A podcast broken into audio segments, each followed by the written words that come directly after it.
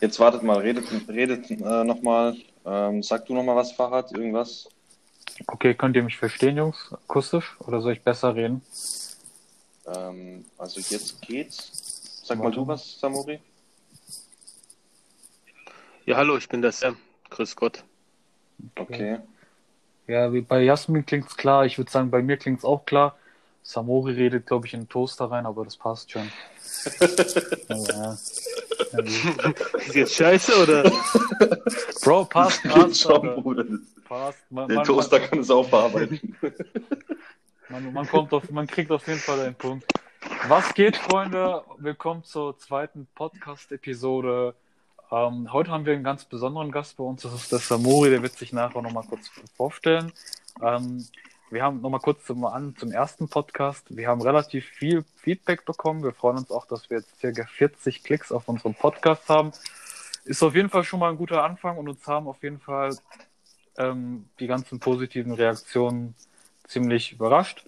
Deswegen haben wir uns entschlossen, wir machen jetzt einen zweiten Podcast und wir fangen jetzt gleich mal direkt an. Ja, Samori, äh, vielleicht kannst du kurz mal so ein bisschen was über dich erzählen. Einfach mal ein paar Sätze. Das wird die Zuschauer sicherlich auch interessieren. Ja, grüß Gott. Ja, ich bin der Samuri. Äh, Ich studiere Wirtschaftsmathematik am KIT. Heftig, Bruder. Bin im zweiten Mastersemester. Ja, weiß jetzt nicht, hört sich alles so heftig an, aber wenn man die Noten mal anschaut, dann Du hast recht, Bruder, genau. denkt man sich andere. Genau. Ja. Aber wie man so schön sagt, vier gewinnt, das ist das Wichtigste. So. Genau. Ja, genau. So. Nebenher Fußball spielen, Basketball spielen, mit Freunden Also chillen. bist du eher so ein Athlet, oder? Genau. Würde ich eher so als Athleten einschätzen. Ziemlich sportlich. Ich mache viel Sport. Ja, viel Sport, aber mit Bauch. Ah, okay. Ja, wollte gerade sagen, weil ich habe dich heute gesehen. Da gehen auf jeden Fall ein paar mehr Klimmzüge. Also zur Anmerkung, der Samuri hat heute leider keinen Klimmzug gepackt. Aber wird dein werden. Warte mal, Samori, dein Ernst, du hast heute keinen einzigen Klimmzug gepackt. Leider nicht, Bruder. Aber das kommt, Ja. das kommt noch, glaube ich. Inshallah kommt es, Bro, weil ich habe eigentlich vorgehabt, mich demnächst mit dir zu schlägern, aber wenn du sagst, du hast, kannst nicht mal einen Klimmzug, dann bist du ja gar kein Gegner für mich, Bro. Also mit Schlägermensch natürlich Mach, mach Sparring. Dua für mich, Bruder. Mit Sparen, ich meine Sparring. Ja, ja, genau.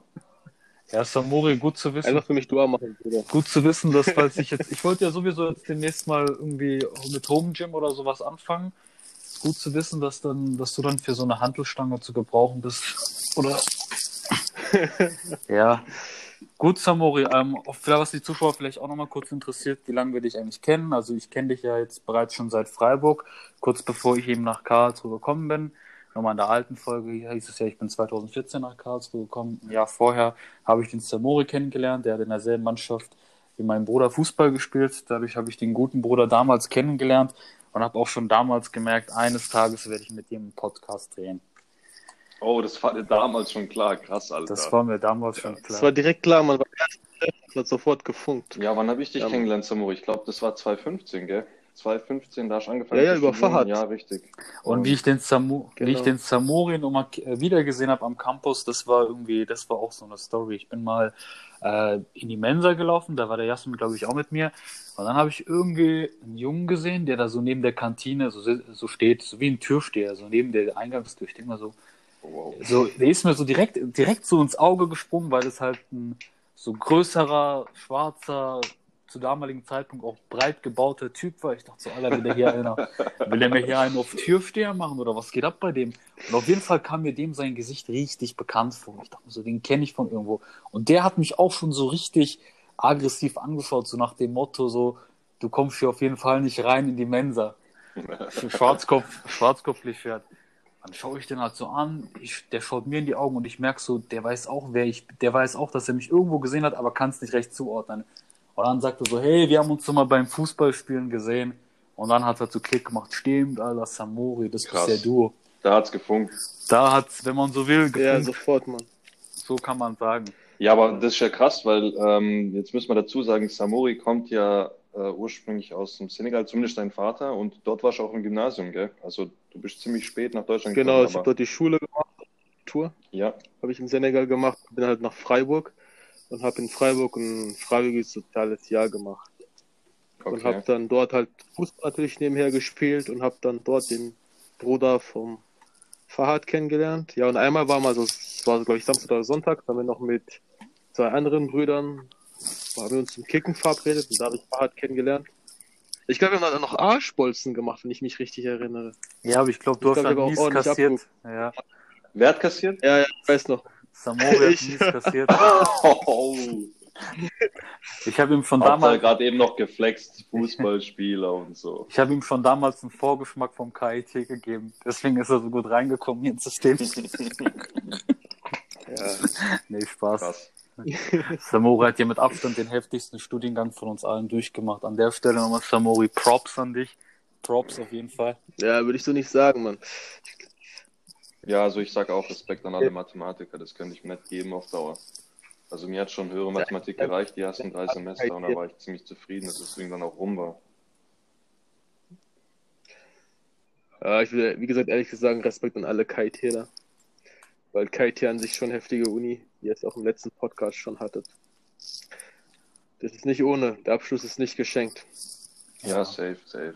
Aber alles ist im Endeffekt ja auch mit, mit Ehrgeiz zu machen, wenn man nicht gerade mega dumm ist. Dann geht alles im Endeffekt.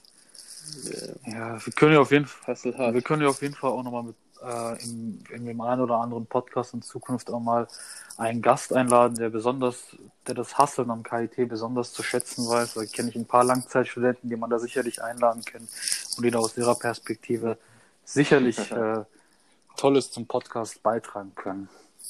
Ja, ja. Ja, Ja gut, die besten Langzeitstudenten, die wohnen alle noch im HDQ. ja richtig. Wir wollen an der Stelle jetzt auch keine weiteren Namen nennen. Nee, Wir schützen unseren Podcast auch immer unsere Mitkommilitonen. Mhm. Grüße gehen raus an alle Mitkommilitonen. Also, Ich hab grad für eine Sekunde- euch, ihr... Ich habe gerade für eine Sekunde gedacht, du haust gerade echt einen Namen raus. nee, nee, wir bleiben Nee, die diskret. machen alle, Ja, geil, jetzt, Alles jetzt, jetzt hast du dich vorgestellt, Samuri. Jetzt ähm, können wir, glaube ich, mal weitermachen mit dem nächsten Thema. Ja. Und Gerne, das gerne. wäre in der Zeit so, was uns äh, Brüder betrifft, so die Ramadan-Zeit. Ne?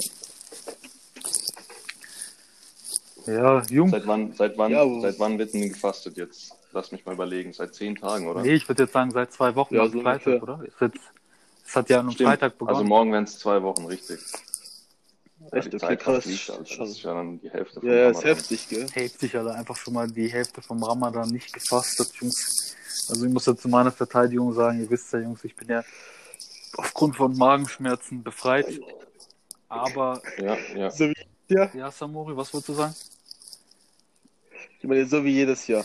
Ey, nee, das ist jetzt dieses Jahr. Letztes Jahr war es Ding. Das sind periodische äh, periodische Magenschmerzen. Letztes Jahr waren es Knieschmerzen, Bro. Ähm, nee, Spaß, Spaß beiseite. Mir geht's Alhamdulillah wirklich jetzt seit drei, vier Tagen besser, Jungs. Also ich sehe mich jetzt auch schon in der Lage, ab Montag inshallah mit dem Fasten anzufangen. Sehr gut. Das freut mich auf jeden Inshallah. Fall, Jungs, weil ganz ehrlich, jetzt mal Real Talk, so ein Ramadan ohne zu fasten ist irgendwie so.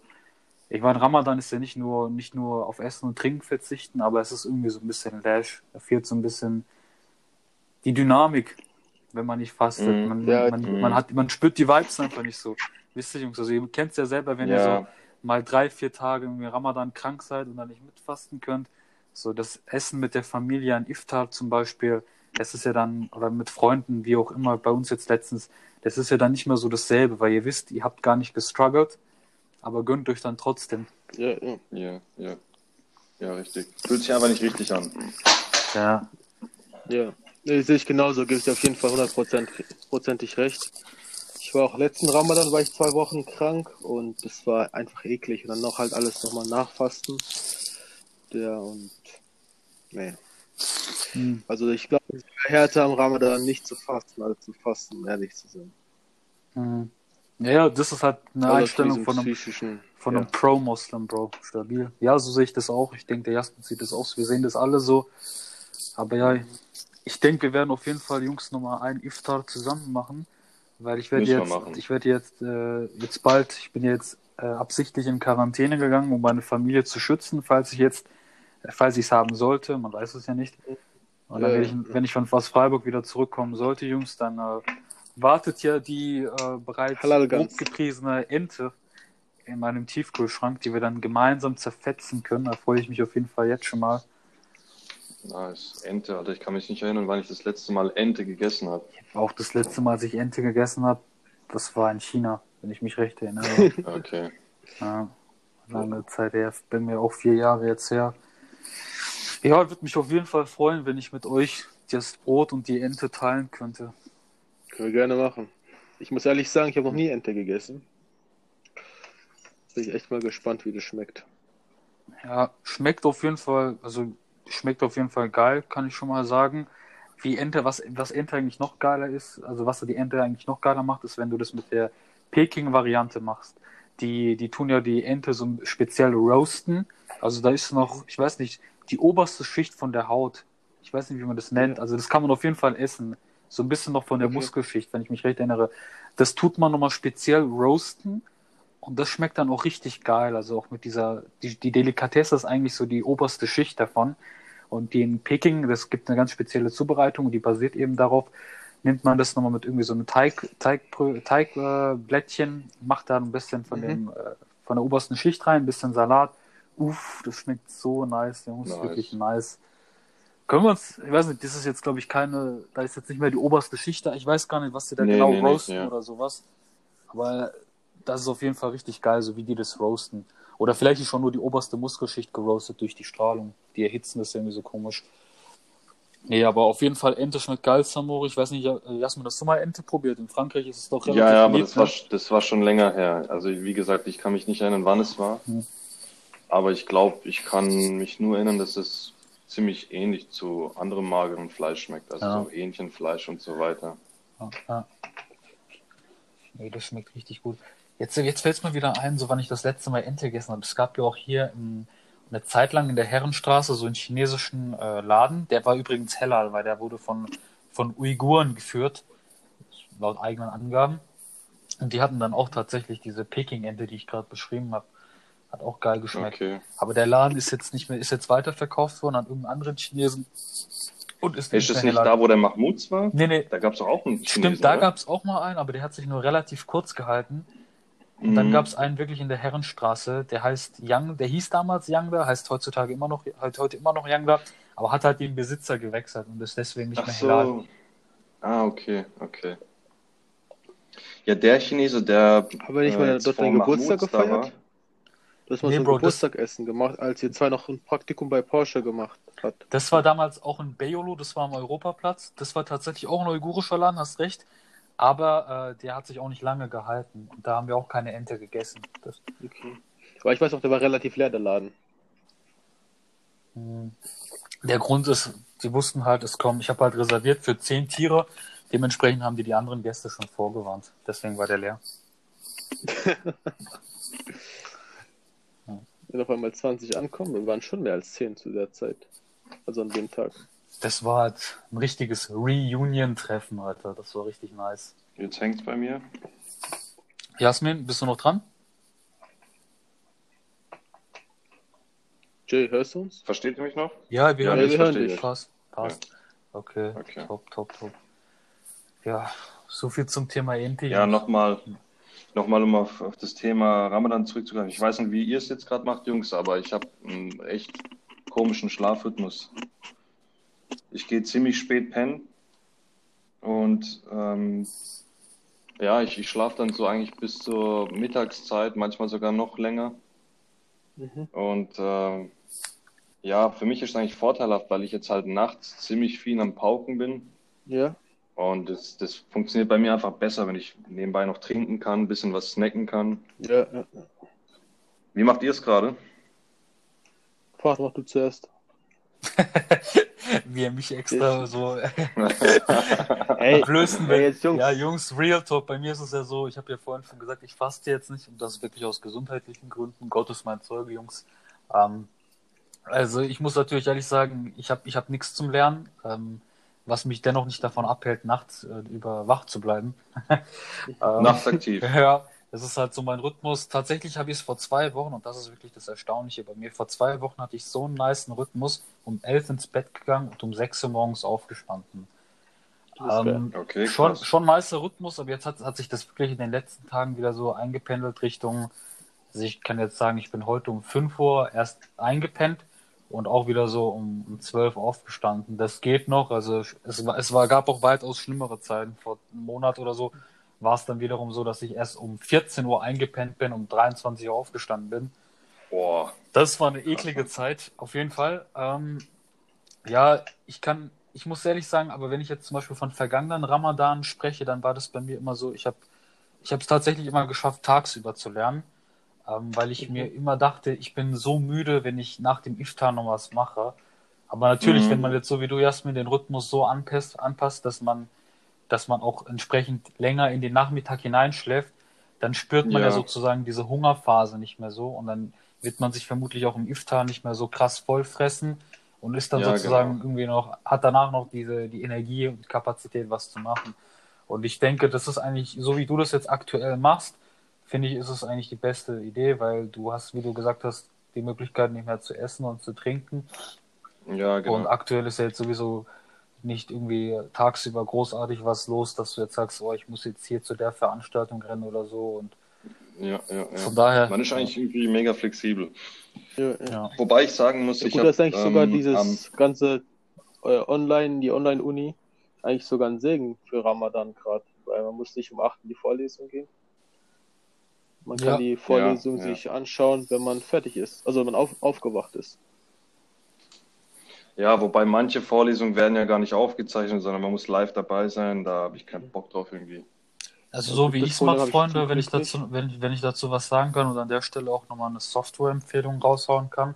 Ich nutze die Software OBS, also Otto Bernhard Sabine. Ähm, die kann man sich kostenlos runterladen und damit kann man vorlesen, den Bildschirm und damit auch den, das Audio rekorden. Ich mache das immer so, dass ich montags um 11 aufstehe, dann äh, die, dem Chat beitrete, die Vorlesung mit dem Programm aufzeichne und dann gemütlich weiter pennen gehe.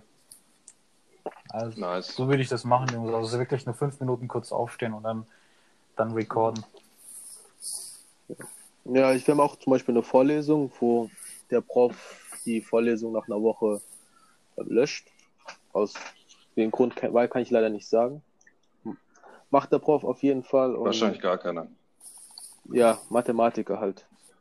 Ja, genau. Und was ich halt mache, ist, ich, ich, ich nehme das einfach auf, auch mit so einer Software. Und irgendwann, wenn der Prof dann das Skript hochgeladen hat, dann schaue ich mir dann die Vorlesung an und bearbeite gleichzeitig das Skript. Weil so spart man eine Menge Zeit. Genau, ja. Ja gut, ich, ich kann auch vielleicht ein bisschen erklären, wie ich das mache im Ramadan. Also bei mir, ich habe eigentlich einen sehr strengen Rhythmus. Das heißt, nach dem Iftar äh, mache ich eine kurze Pause, dann bete ich und ich mache jetzt zum Beispiel nicht ein sehr langes Tarawih-Gebet, weil ich probiere echt so um 23.30 Uhr spätestens im Bett zu sein. Das heißt, und... Bruder, wenn ich dich richtig verstanden habe, sagen wir mal, du bist gerade, du gehst 23.30 ins Bett, sagen wir, du bist 23.29 noch im Gebet, machst du dann so eine Turbo-Diesel-Einheit bis zum Ende durch oder brichst du direkt ab und springst dann ins Bett von Gebetsteppich ins Bett? Nee, ich bin ehrlich gesagt bis um 23.20 Uhr. Und okay. dann esse ich ehrlich gesagt, dann oder trinke ich zum Beispiel ein Liter oder zwei Liter Smoothie oder esse sehr viel Wassermelone. Healthy Lifestyle an der Stelle, heftig. Ja, ist wirklich so. Also ich muss ehrlich sagen, ich muss ehrlich sagen, Ernährung ist mir eigentlich ehrlich gesagt scheißegal, wenn es nicht Ramadan ist. Aber im Ramadan achte ich sehr viel drauf. Weil ich habe einfach gemerkt, ähm, wenn man sehr viel Wassermelone isst und sehr viel Smoothie, ist es ja natürlich sehr viel Wasser aber es ist halt nicht nur Wasser, sondern es ist so ein bisschen wie, wie Essen. Und dadurch Wasser bleibt gebunden, es, ja. Genau, dadurch bleibt einfach äh, die, ganzen, die ganze Flüssigkeit bleibt einfach länger im Körper. Also ich merke zum Beispiel, wenn ich jetzt abends. Richtig, Trick 17, ey. Ja, es, es läuft gut. Also ich, das mache ich zum Beispiel, wenn ich morgens zum Beispiel aufstehe, äh, dann trinke ich, trink ich auch nur Smoothie oder esse Wassermelone. Was heißt, Bruder, Bruder, kurz, kurz, kurz, was heißt morgens aufstehen für dich? 8 Uhr oder was? So ein paar. Nee, nee, natürlich ich dachte, nicht. fast das. Oh, ja, uh, ja, so gesagt, nee, um drei. Zum Beispiel okay, jetzt gerade okay, 3.30 Uhr stehe ich auf. So, dann, zum, zum äh, ja. Genau, esse ich halt bis um 4, 4.10 Uhr geht es gerade, glaube ich, kann man essen. Und ja, dann esse ich halt nur, esse ich halt nur Wassermelone oder trinke halt sehr viel Smoothie. Dann lege ich mich eigentlich hin. Genau. Und dann nächsten Tag stehe ich halt um so neun, acht, neun auf, manchmal auch zehn. Genau. Aber Machen wir eher 10 draus. ja, meistens ehrlich gesagt zwischen acht und neun und dann kann ich eigentlich ganz normal den, den also lernen. Ich habe ehrlich gesagt keine Kopfschmerzen und ich kann auch Sport machen.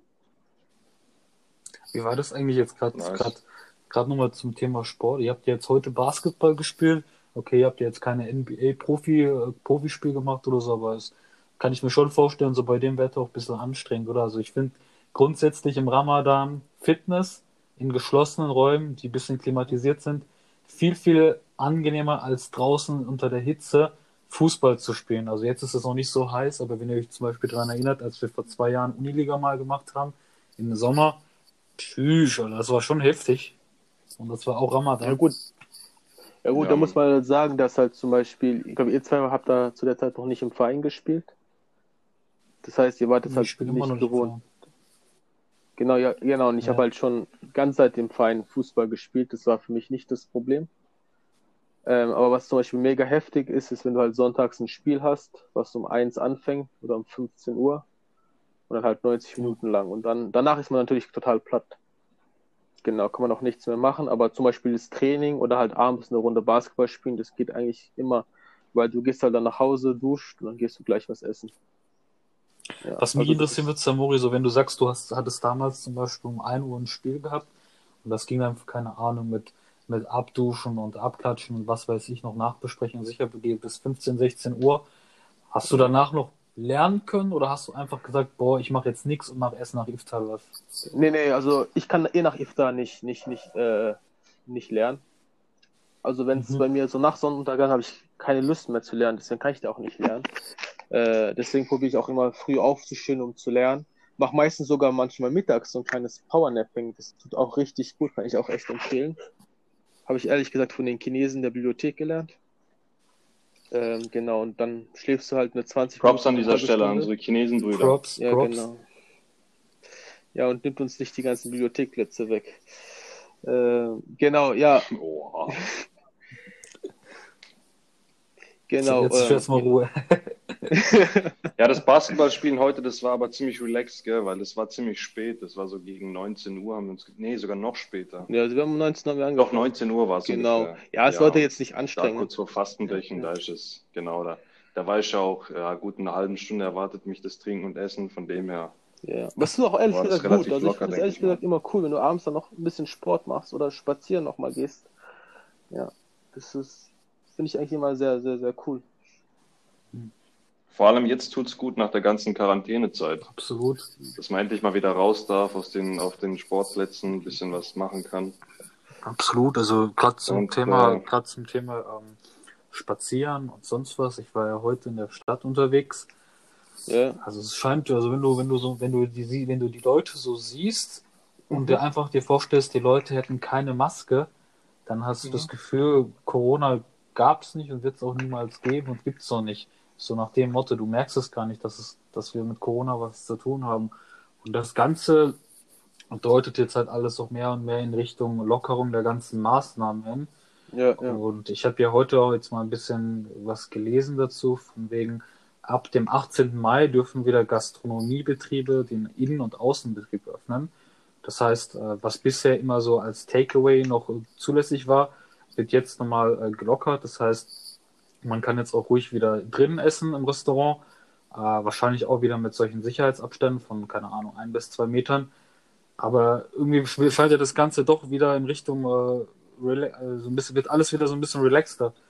Und ich weiß nicht, Jungs, meiner Meinung nach, also ich finde, es geht mir ein bisschen zu schnell, diese ganzen Lockerungen.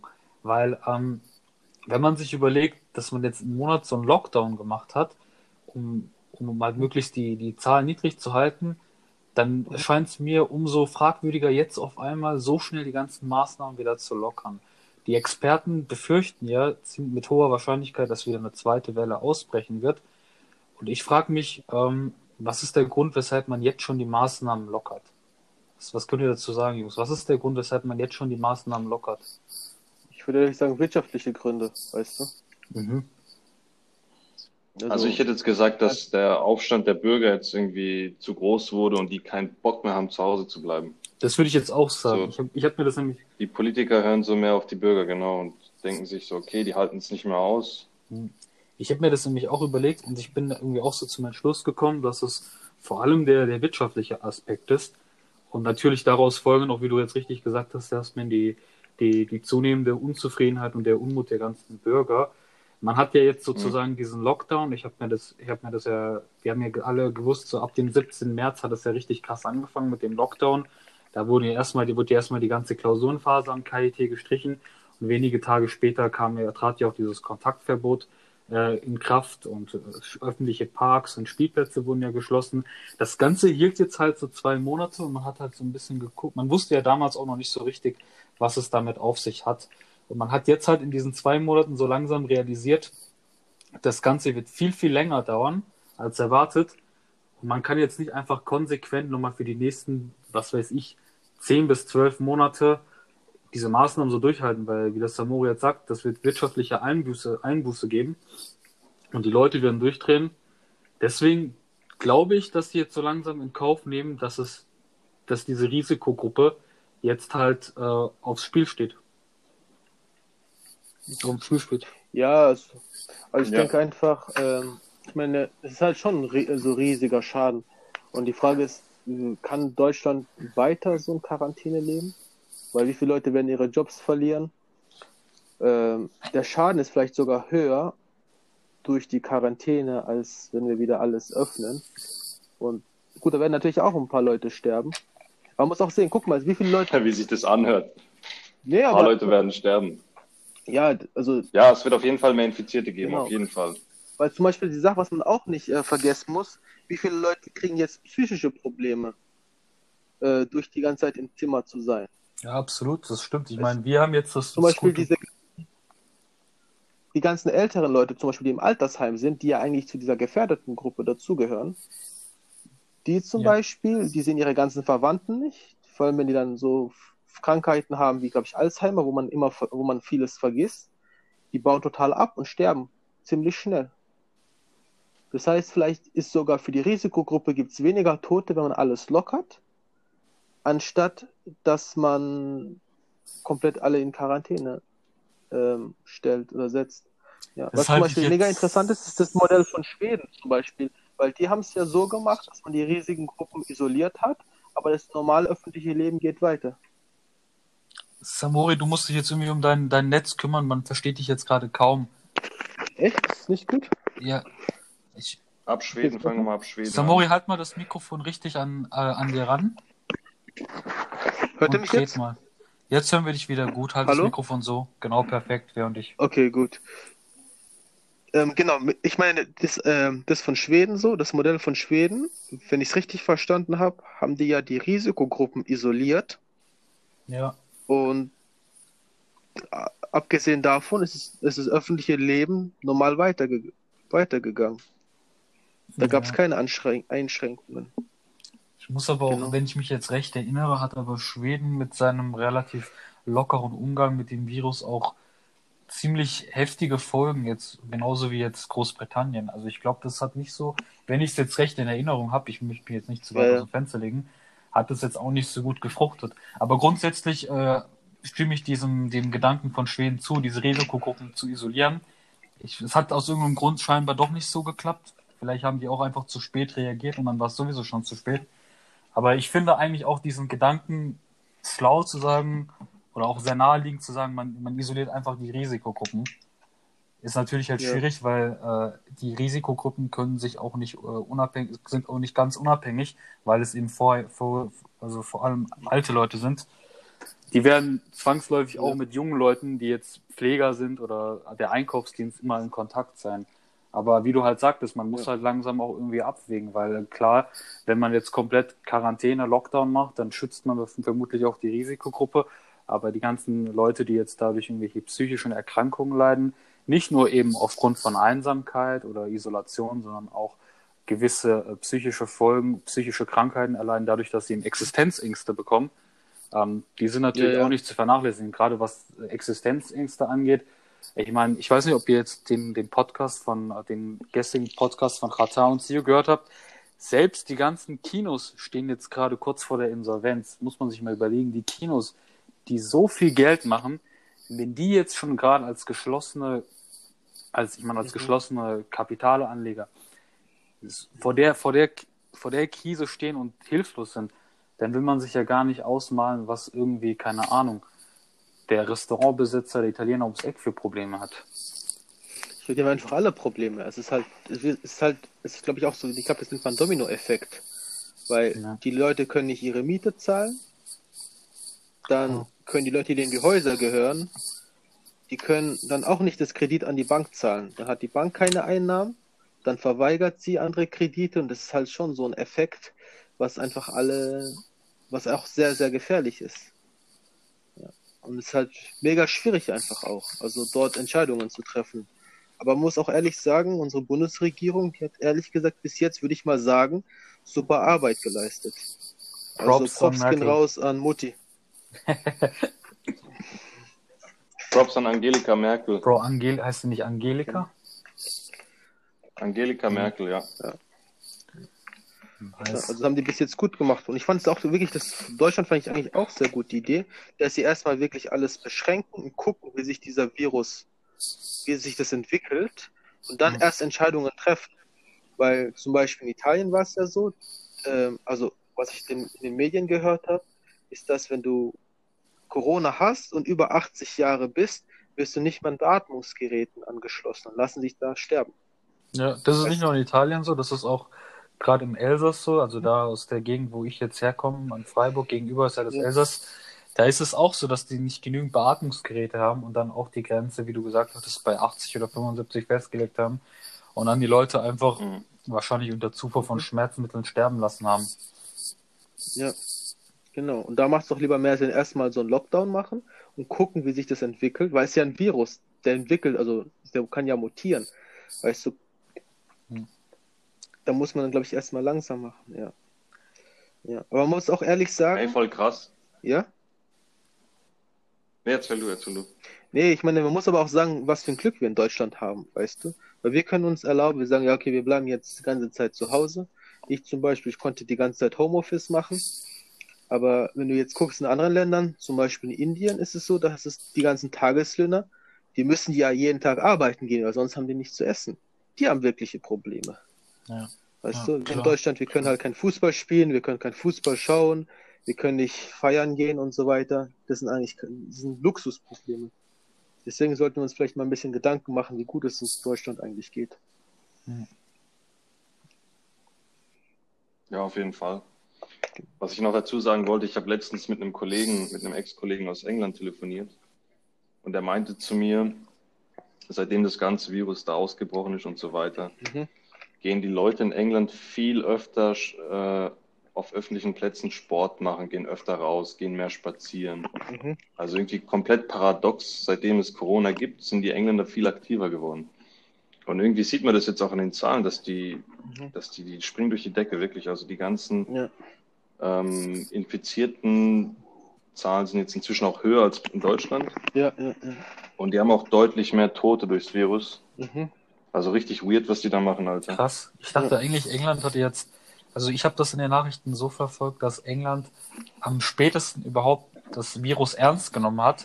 Der Boris Johnson, der hat ja eine Ja, lange genau. Zeit irgendwie gar nichts gemacht. Und dann war das so Ja. von heute auf morgen mehr oder weniger kompletter Lockdown. Und das, was du jetzt beschrieben hast, ist das immer noch aktuell oder war das erst Das war jetzt ein Gespräch von einer Woche Okay, krass. circa. krass?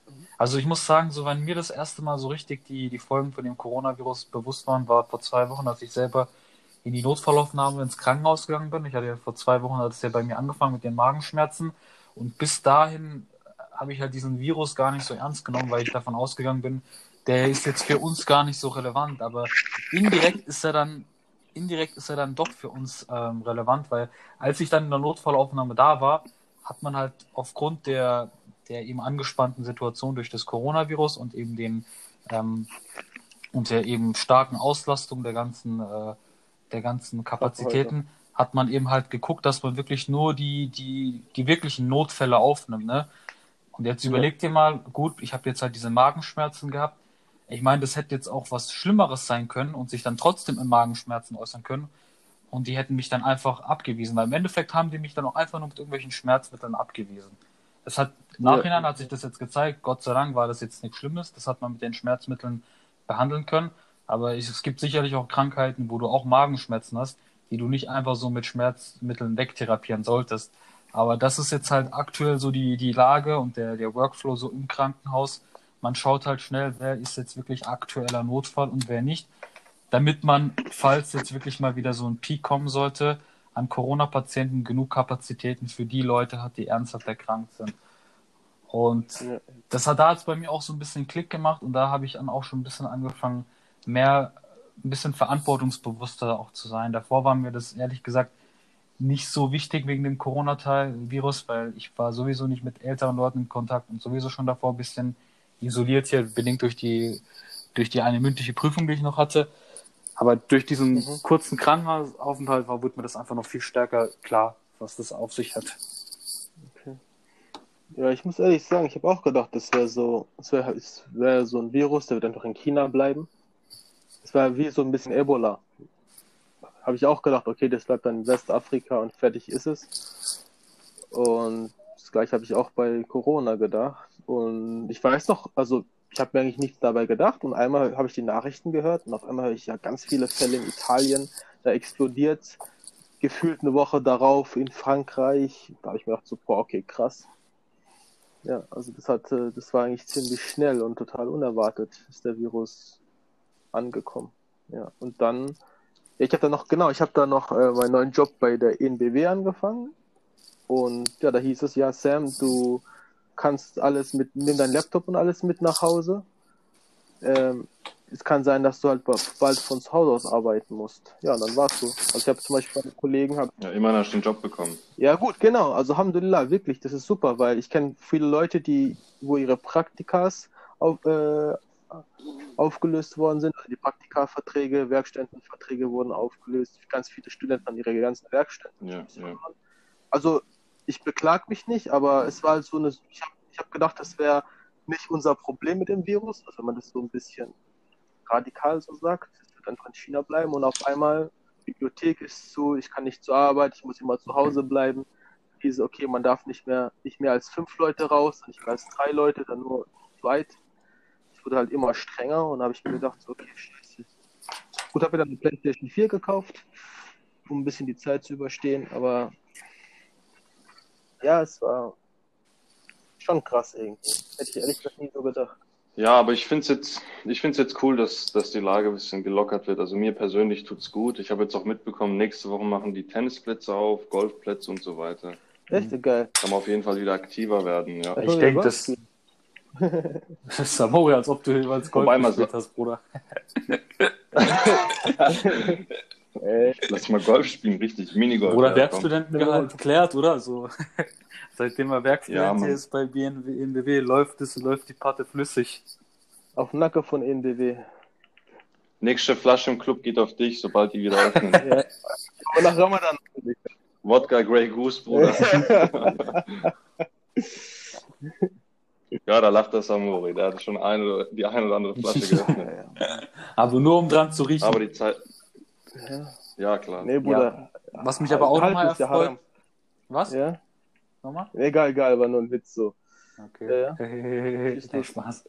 Ähm, was, was mich auch erfreut, ist, dass ab dem 15. Mai zumindest in einigen Bundesländern die Fitnessstudios wieder aufmachen. Also in Hessen und Nordrhein-Westfalen machen die Fitnessstudios wieder auf. Mhm. Ähm, ich bin eigentlich zuversichtlich, dass in Baden-Württemberg dann auch die Fitnessstudios bald aufmachen, weil der Trend geht ja jetzt, also Angela Merkel hat ja jetzt bei der letzten Konferenz auch gemeint, dass jetzt zunehmend ähm, die einzelnen Bundesländer für sich entscheiden sollen, wie sie mit den Maßnahmen umgehen, weil es ja doch sehr starke, ähm, ab, sehr stark abweichende Fallzahlen gibt. Zum Beispiel, wenn ich mich jetzt recht erinnere, ich glaube in so in, in, in Thüringen oder sowas ist zum Beispiel der Virus nicht so krass verbreitet wie jetzt im Süden, Baden-Württemberg, Bayern. Und ähm, Ja. wenn jetzt schon Nordrhein-Westfalen, wo der Virus eigentlich relativ krass verbreitet ist, so locker damit umgeht und Fitnessstudios aufmacht, gehe ich davon aus, Ja. dass es in Baden-Württemberg auch ab nächster Woche wieder geöffnete Ja, ja, Fitnessstudios gibt. Meine Prognose, denke Jungs. ich auch. Ja. Nee, ich denke auch, dass, dass sich die Sachen Ich will dazu erwähnen, dass Ja? Ja, ich will dazu erwähnen, dass zumindest bei den Tennisplätzen war jetzt Baden-Württemberg das letzte Bundesland, das quasi die, das Go gegeben hat, dass man wieder Tennis spielen kann. Der Winfried Kretschmer, der Abi, Also der wir stellt sind sich irgendwie glaub so ein ich, ich glaube, das liegt alles an diesem Winfried Abi. Der stellt sich da relativ Ja, ja, ja. quer gegen alles Mögliche, was es da gibt. Ja, gehört wahrscheinlich auch selber zur Risikogruppe, der Gute. so, halt Ja, wie der wie es- Aber es soll jetzt auch heißen, dass, glaube ich, Norddeutschland konnte man wieder Urlaub machen. Und dann hat der Söder gemeint, also wenn ich mich richtig, wenn ich's richtig verstanden habe, dass man eigentlich jetzt, dass er auch Bayern öffnen will, um Urlaub dort machen zu können. ja gut, bei denen ist halt die Tourismusbranche auch riesig. Ja, ja, ich meine, es ist ba- ich sag, Die leben ja auch bald Wahl, ist ja oder weniger. Politik und wenn es jetzt öffnet und es gut läuft, dann heißt es ja, man muss ehrlich sagen, ich mag den Söder ehrlich gesagt gar nicht. Aber da hat echt äh, gute Arbeit geleistet. Also Props gehen raus an Baba Söder. Genau. Ja. Und ja, Der hat, der hat sehr viele Sympathiepunkte gesammelt ja, auf jeden Fall, weil er war, ich, der, während dieser Corona-Zeit. der sofort gesagt hat, nee, äh, Kontaktbeschränkungen, der, hat- der hat richtig hart auf den, auf den Tisch gehauen. Und er hat halt ein bisschen diese ganzen Richtig, richtig. Beschränkungen, Quarantäne so ins Laufen gebracht. Weil, gut, wir kennen ja die deutsche Geschichte, da ist es halt nicht so einfach, so Beschränkungen einzuführen. Nicht so einfach wie jetzt in Frankreich. Genau. Wo halt Ja. Geschichte. Ja, stimmt. Der, der Söder, der war so einer, glaube ich, der wollte immer so die, die Extrawurst sein. Ja, genau. So Bayern, Bayern ist ja auch so mit, hat so seine extra Wünsche als Bundesland. genau. Und zumindest bei den äh, Leuten, die außerhalb von Bayern leben, war er jetzt nicht so beliebt. Ja, nee, er doch auch. Aber den hat man jetzt in letzter Zeit so oft in den Medien gesehen und der hat eigentlich ziemlich gute Auftritte. Ja, ja, ja. ja, ja. Er hat doch auch irgendwas gemeint wegen Islam, so hat er nochmal irgendwie wieder Scheiße gelabert, also wie der Seehofer. Scheiße gelabert.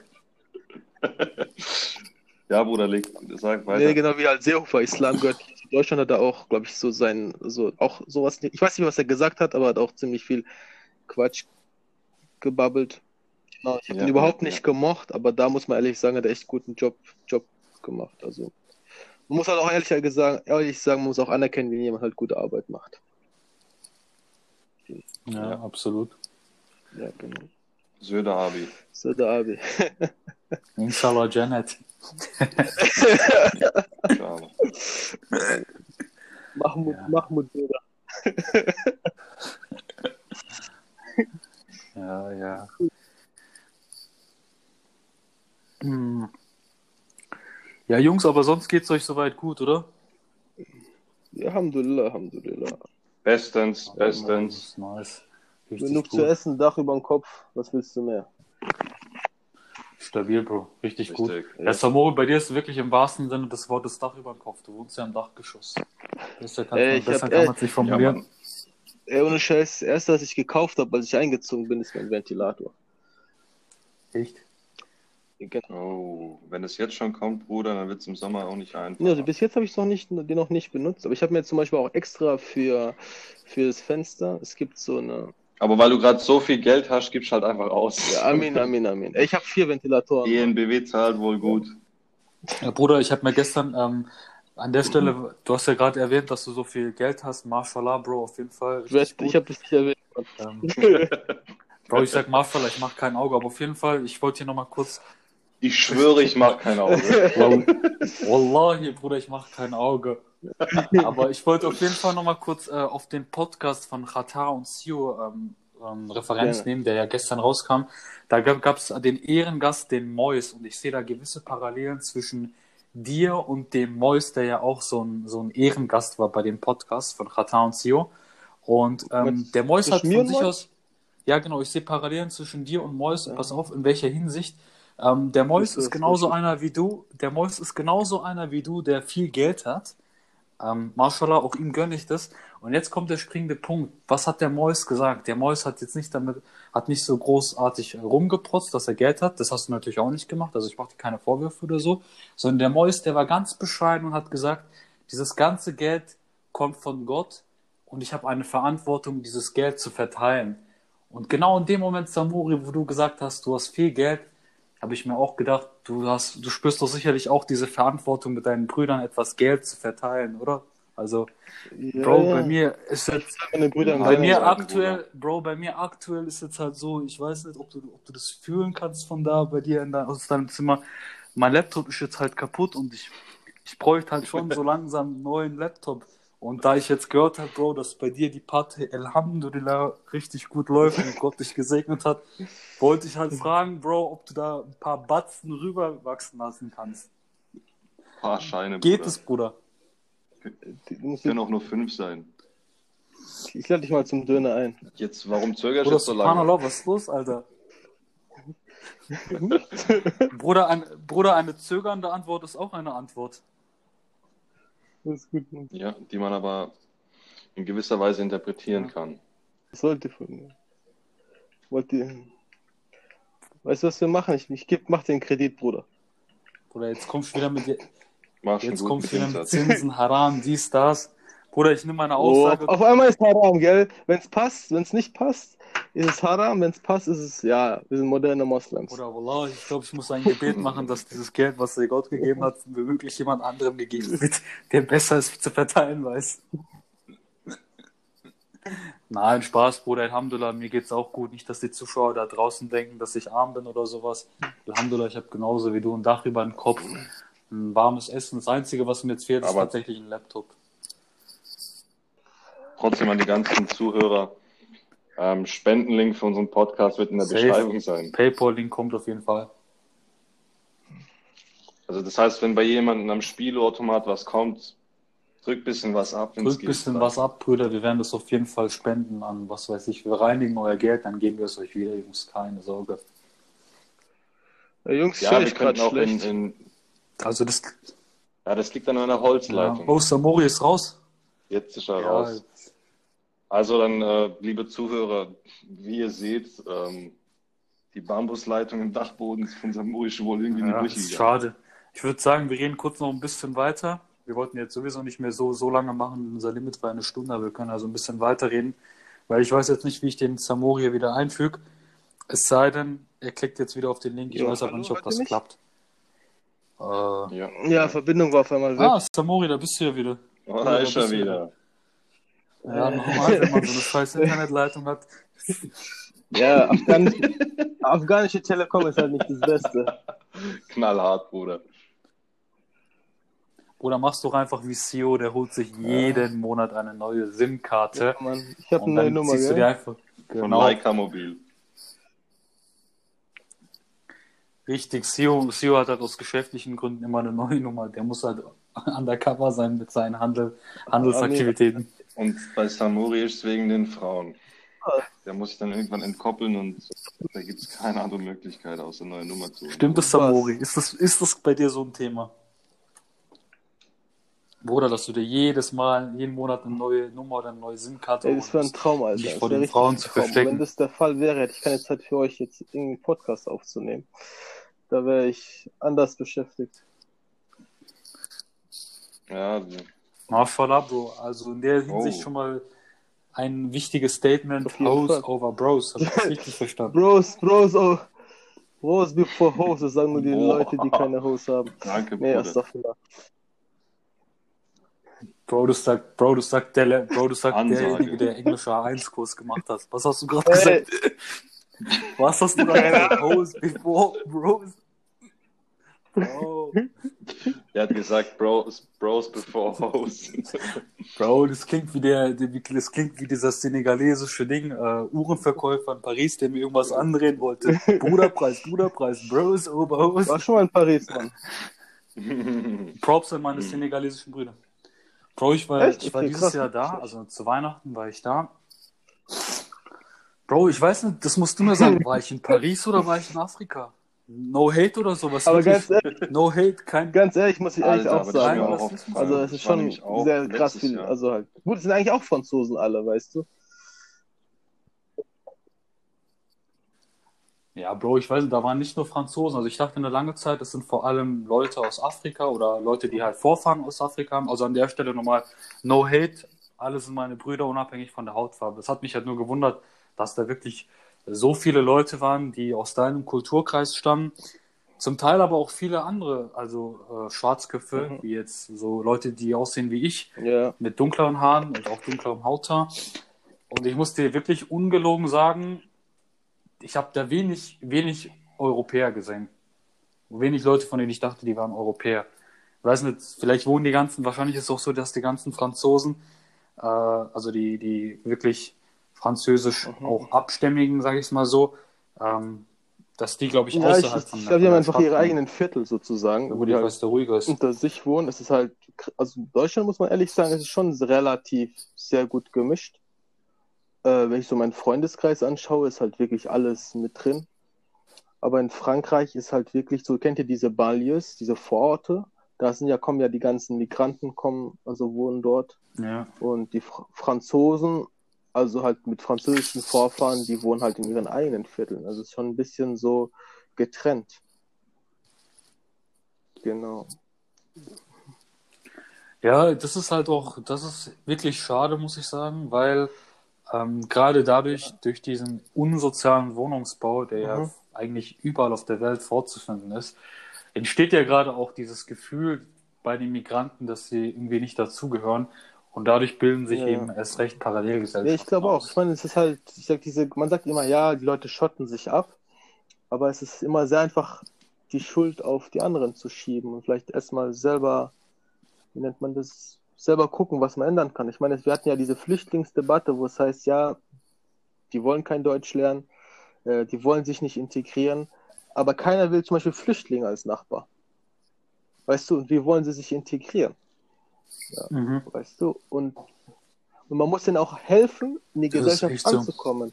Ja. Aber wenn man das Gefühl hat, man wird nicht akzeptiert, man wird komisch angeschaut, dann natürlich sagt man so, okay, dann hänge ich einfach mit meinen Landsleuten ab. Weißt du? Und, genau. Und Frankreich, die haben das Absolut gemacht. Ich sag, Frankreich, die haben ja eine sehr lange halt Kolonialgeschichte. Als die Genau. Klar, da spielt auf jeden Fall auch äh, nochmal die Geschichte eine wichtige Zweiten Rolle. Ne? Weltkrieg. Ich meine, die Franzosen sind jetzt ehrlich gesagt keine großen Kämpfer. Was haben die gemacht? Die haben sie nach Afrika gegangen, Nordafrika, und haben dort die jungen Männer angeworben, für die, äh, für, dass die jungen Männer für Frankreich kämpfen. Ja, genau. Und da haben die für Frankreich gekämpft, da haben die, Mhm. haben die Franzosen Siedlungen aufgebaut und haben einfach alle Migranten in diese Siedlung reingeworfen. Weißt du? Ja, und das ist halt, ja, und dadurch entsteht natürlich eine Mhm. Parallelgesellschaft. Weißt du, Zweiter Weltkrieg war auch so. Die französische Armee ja, ja. war auch ein Großteil voller Afrikaner. Ja. Also im Senegal kam viel. Man sollte auch dazu erwähnen, dass Mhm. Paris jetzt äh, in diesen 20 Arrondissements gegliedert ist. Und da gibt es zwischen diesen Arrondissements nochmal große Unterschiede. Also es gibt dann zum Teil ein Viertel von mit vielen Asiaten, Italienerviertel, Judenviertel, Ja. dann vielleicht ein Viertel, wo mehr Afrikaner leben. Mhm. Und ich war auch letztes Jahr im Winter mit, bei meinem Onkel in Paris. Und ich habe ihn genau auf das angesprochen, dass ich zum Beispiel in dem einen Viertel extrem viele Afrikaner gesehen habe und er hat gemeint, ey, das ist ganz normal, in dem Ja, Viertel ja. ist es so. Aber dann bist du halt in einem anderen Viertel, dann sieht es wieder ganz anders aus.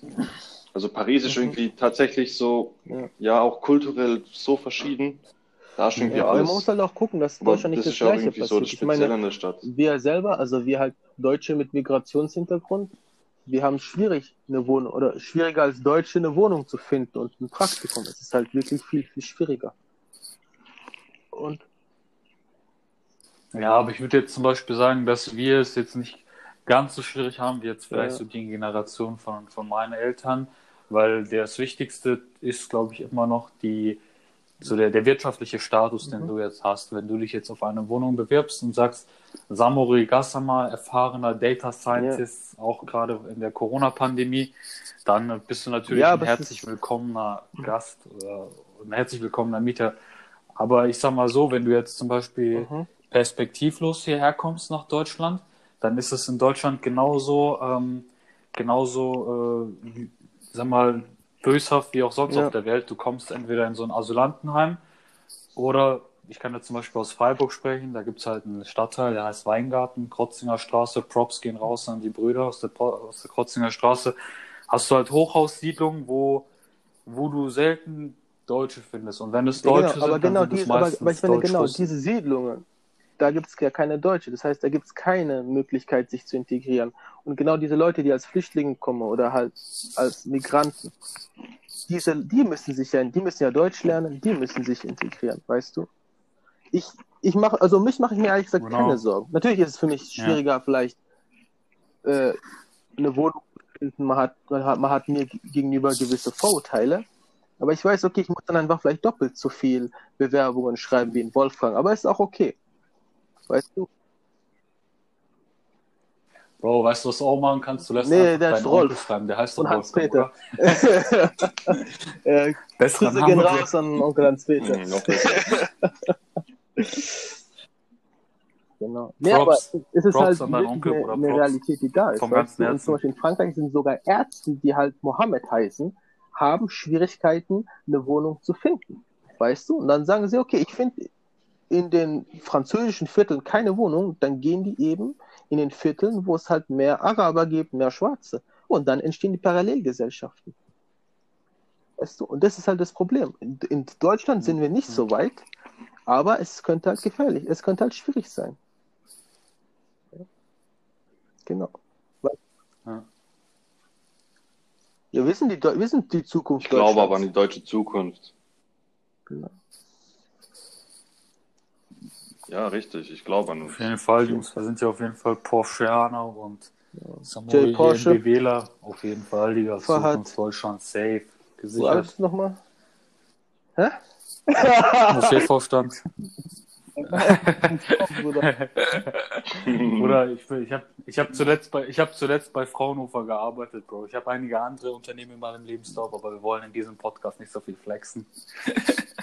nee, zuletzt Ja, aber ich Fraunhofer. denke, wir sind doch Zukunft Deutschland. Wir müssen Flex doch sich was ändern, weißt du? Und wir müssen den Leuten einfach auch ein, ein gutes Bild von uns geben. Ich denke, Ja, ich denke, Bro, wir haben, ich denke, was wir drei auf jeden Fall geleistet haben, das ist mehr als Mhm. Integration. Wir haben schon Hyperintegration betrieben. Ich denke, wir können tatsächlich auch ein paar kriminelle Straftaten mal wieder Ja, walten ja. lassen, damit wir wieder, langsam- wieder in den Durchschnitt rutschen. Richtig.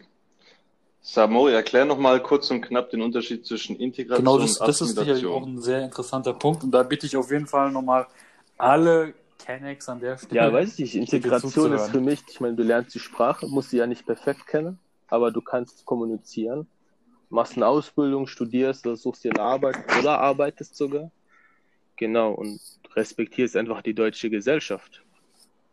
Weißt du, und mehr ist es nicht. Assimilation ist halt, dass du alles mitmachst, obwohl du nicht damit einverstanden bist, weißt du. Also, bestes Beispiel, Oktoberfest. Oktoberfest ist, finde ich, nicht cool. Also ist halt für mich ein komplettes Besäufnis. Das ist halt meine Meinung dazu. Aber ich respektiere das. Weißt du, und jeder kann das machen, was er will. Ist jedem seine eigene Entscheidung. Aber ich würde es nicht für gut heißen.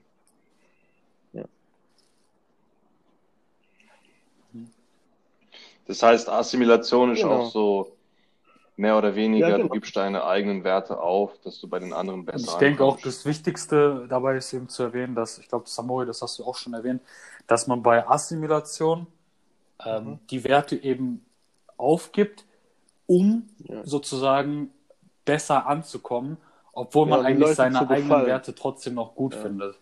Also genau. Was anderes wäre es natürlich, wenn du sagst, okay, ich gebe meine eigenen Werte auf und nimm einfach die Werte hier an, weil sie, weil sie persönlich mehr überzeugt sind. Ich weiß nicht, das, das wäre dann nochmal eine andere Form von Assimilation, guter weil es gibt halt, ich, ich lerne es jetzt mal so auf Genau. Straßendeutsch, es gibt halt irgendwelche Arschkriecher und es gibt halt Leute, die, die was machen, weil sie überzeugt davon sind. Also, mh, keine Ahnung, es gibt jetzt zum Beispiel, keine Ahnung, wie ich das jetzt, das beste Beispiel Mhm. kann man, glaube ich, echt mit Schweinefleisch machen, denke ich, weil, ähm, ich sag mal so, kurze, kurze Hangout, also Muslime essen ja kein Schweinefleisch, aber es gibt ja tatsächlich einige Migranten, die dann hier nach Deutschland kommen und dann tatsächlich glauben, dass wenn sie ähm, Schweinefleisch essen und ihre Religion aufgeben, dass sie dann, ohne Scheiß, das Ja. glauben manche wirklich, dass sie dann den deutschen Pass bekommen, bessere Chancen haben.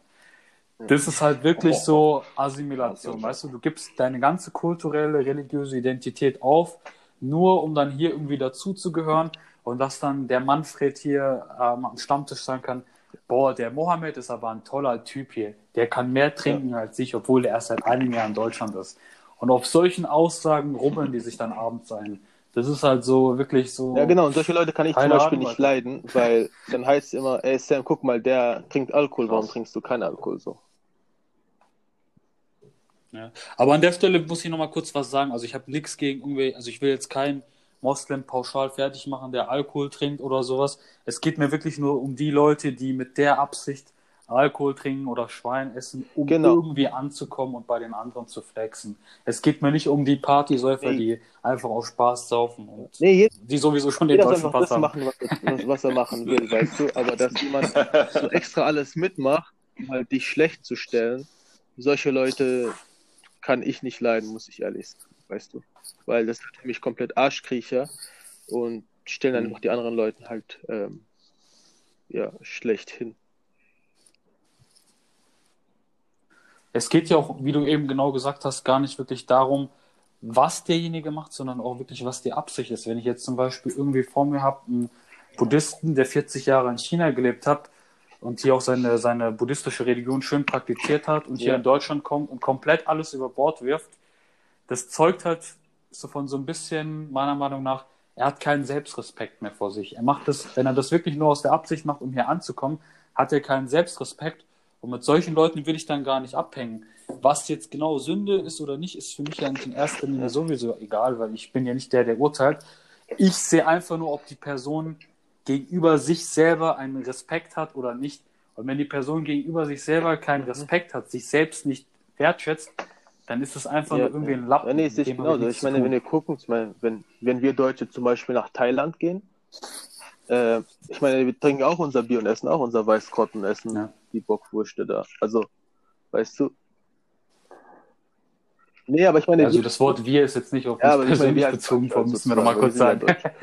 genau. Also wir, wir haben auch, wir, gesagt, wir behalten ja. auch unsere Werte. Wir finden auch dann zum Beispiel die eine oder andere Sache gut oder nicht gut, auch wenn es in diesem Land, wo wir dann wohnen, okay ist oder nicht okay, weißt du? Und ich finde halt, also jemand, der, mit, zum Beispiel, der, der mich hinter, hinterfragt, ob ich integriert bin, ganz ehrlich, der kann mich mal, weil es ist mein Land, Deutschland ist mein Land, ich bin hier zu Hause und ich bin, also ich bin integriert.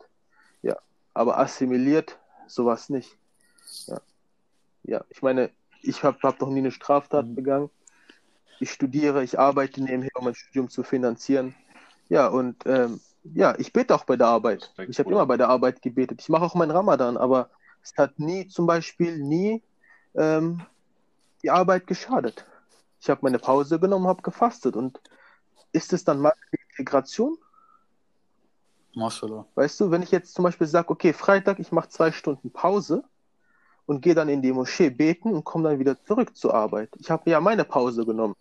Ja, der andere Kollege, der Martin, der arbeitet bis 16 Uhr. Ich muss halt bis 17 Uhr arbeiten, weil ich eine Stunde länger Pause gemacht habe, um in die Moschee zu gehen. Weißt du? Hm. Ja. Genau. Ja, ja Bruder. Ich will jetzt nicht angehen, sehe ich genauso wie du. Oder in die Moschee gehe, aber es ist vielleicht so, finde ich jetzt gerade so ein passendes Beispiel. Genau, und ich habe nie zum Beispiel Leute daran gehindert, irgendwie Alkohol zu trinken, weißt du? Ich meine, die Hälfte meiner Familie sind ja also Deutsche, deutsche Katholiken, weißt du, und die trinken auch und das ist halt deren Sache. Ja. Mhm. Und ich bin nie hingegangen, so, ey, was ihr macht, ey, geht nicht, genau. ey, haram, oh, nee, gar nicht eigentlich. Die machen ihr Ding, ich mache mein Ding. Die respektieren mich sehr und ich respektiere die sehr. Ja, also Props gehen meine Familie. Zum Beispiel richtig coole Geschichte, die ich erzählen kann. Es war vom Jahr, nice. es war Ramadan, ich habe meine Verwandten besucht bei meinem Opa und er hat mich, hat mich gefragt, ob ich zum Essen bleiben will. Da habe ich gemeint, so, ja, gerne, aber es ist gerade Ramadan, ich kann nicht so spät äh, also ich muss, kann erst später essen. Mein Opa hat bis 21 Uhr mit dem Essen gewartet, nur mit mir essen zu gehen. Äh, nur mit mir zu essen, mit meiner Oma und allem. Weißt du, und das ist halt für mich so. Ist natürlich, jeder hat unterschiedliche Werte und so weiter. Auch in, unter den Kathol Katholiken gibt es verschiedene Werte, aber jeder hilft sich, weißt du, jeder respektiert und toleriert den anderen. Und so schaffen wir das. Ähm, ja, zusammen, gut zusammenleben, weißt du?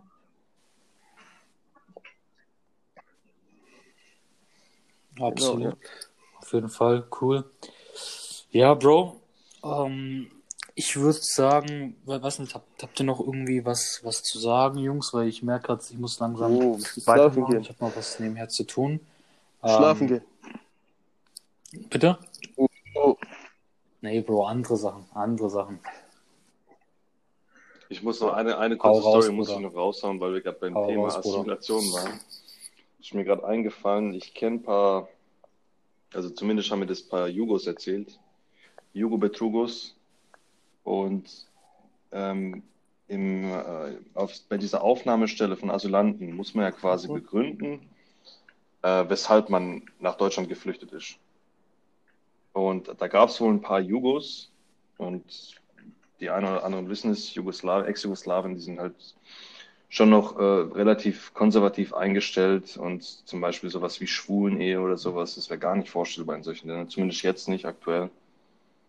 Und dann haben wohl ein paar Jugoslawen begründet, dass sie schwul sind, obwohl sie gar nicht schwul sind. Und dass sie quasi von den Polizisten dort geschlagen werden, mhm. ihr Leben nicht normal leben können in, in Montenegro und so Mhm. weiter. Und dass sie sich quasi nur in Deutschland sicher fühlen können. Und es ist wohl durchgegangen bei den einen, einen oder anderen. das habe ich auch öfters gehört, Also dass das man das auch gereicht mittlerweile als ähm, Grund nimmt, um Asyl zu bekommen. Warte. Obwohl es halt gar nicht der Fall ist.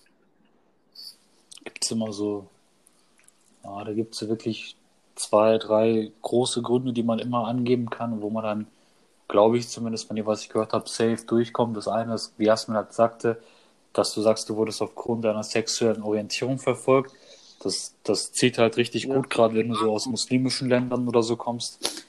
Oder du kannst auch sagen, ähm, keine Ahnung, was viele auch sagen, oder viele konvertieren ja einfach dann zum Christentum und behaupten dann, dass sie in ihrem Land ähm, verfolgt wurden, was weiß ich. Finde ich Mm, mir auch so. okay. Also so, krass, so dreist muss man jetzt halt auch nicht tun. Ne? Solange, solange, solange du als Moslem in deinem Heimatland profitiert hast, warst du, warst du der stolze Moslem. Und jetzt hier in Deutschland angekommen, denkst du etwas bessere Chancen, du jetzt Ja, aber ich, auf einer Aufenthalt, wenn du konvertierst. aber ich glaube, genau diese Leute Das sind sind so krasse Leute, Beispiele. dann, wenn wenn es zum Beispiel zu einer anderen Situation kommen würde, wieder auch nochmal äh, noch mal ihre ganzen Meinungen ändern werden. Also weißt du, wisst ihr, was ich meine? Ich weiß. Ja. Ich stelle es mir so vor, wenn die so, die geben gerade so ihre Bekenntnis ab, dass sie konvertiert sind. Einen Tag später kommt irgendeine muslimische Partei, regiert Deutschland. Oder ja, Umsonst konvertiert. ja, Also an der Stelle, ja, ich meine, wir respektieren jede Religion auf jeden Fall. Nee. Hm. Ja, Ja, Mann, danke für Ja, die nice, war eine schöne. Runde. Auf jeden Fall Respekt an alle, die bis jetzt Props. zugehört haben. ja Samuri auf. An alle, die jetzt zugehört haben, da gehen nochmal extra heftige Grüße Fall. raus. Ohne und ich denke auf jeden Fall, dass bisher einige Brüder zugehört haben und ich denke, wer auf jeden Fall den Podcast jetzt zu Ende gehört hat, ist Abraham. der Ayhan Abi, der Faras, der Hussein, Abraham. Props an euch alle. Wir wissen, dass ihr bis zum Ende durchgehalten habt. Die haben wirklich, Genau. Und Abraham, nochmal vielen Dank also für da geht der Titel raus, Hashtag. Ehrenmann. Vater hat echt was verpasst. Ja. Äh, nee, Mann. Ja, Bruder. Jungs, ich hoffe, ihr habt mir was übrig gelassen. Oder ist inzwischen Ey, alles Spaß, kalt Jungs. Ich geworden. habe hier, ich hab hier Ente. Da Ja, können wir auch halt, demnächst zerfetzen, Jungs. bist, Da Bruder. freue ich mich auf jeden Fall. Samori, Nice. danke auf jeden Fall. Gerne, Bruder. Samori, danke auf jeden Fall nochmal, dass du hier bei unserem Podcast dabei warst. Ich denke, für unsere Zuhörer war es auf jeden Fall mal cool, jetzt mal eine andere Stimme gehört zu haben. Du hast, finde ich, richtig gut in unser Format reingepasst. Hast dich hier, ähm, wenn ich es mit deinen Ja, eigenen Mann. Worten formulieren darf, sehr gut in unser Format integriert, nicht assimiliert. Gefällt mir sehr gut. Und ja, Jungs, danke nochmal für den, für, danke nochmal, dass ich Teil eurer Runde sein durfte. Ja, ähm, danke für an die die Zuhörer, cool. Danke auch von meiner an die Seite. Zuhörer auf jeden Fall. Wir sehen uns auch in der nächsten Folge wieder. Und bleibt bis dahin einfach dran. Ja, und das ciao, war's ciao. von meiner Seite. Danke für die Einladung. Haut rein.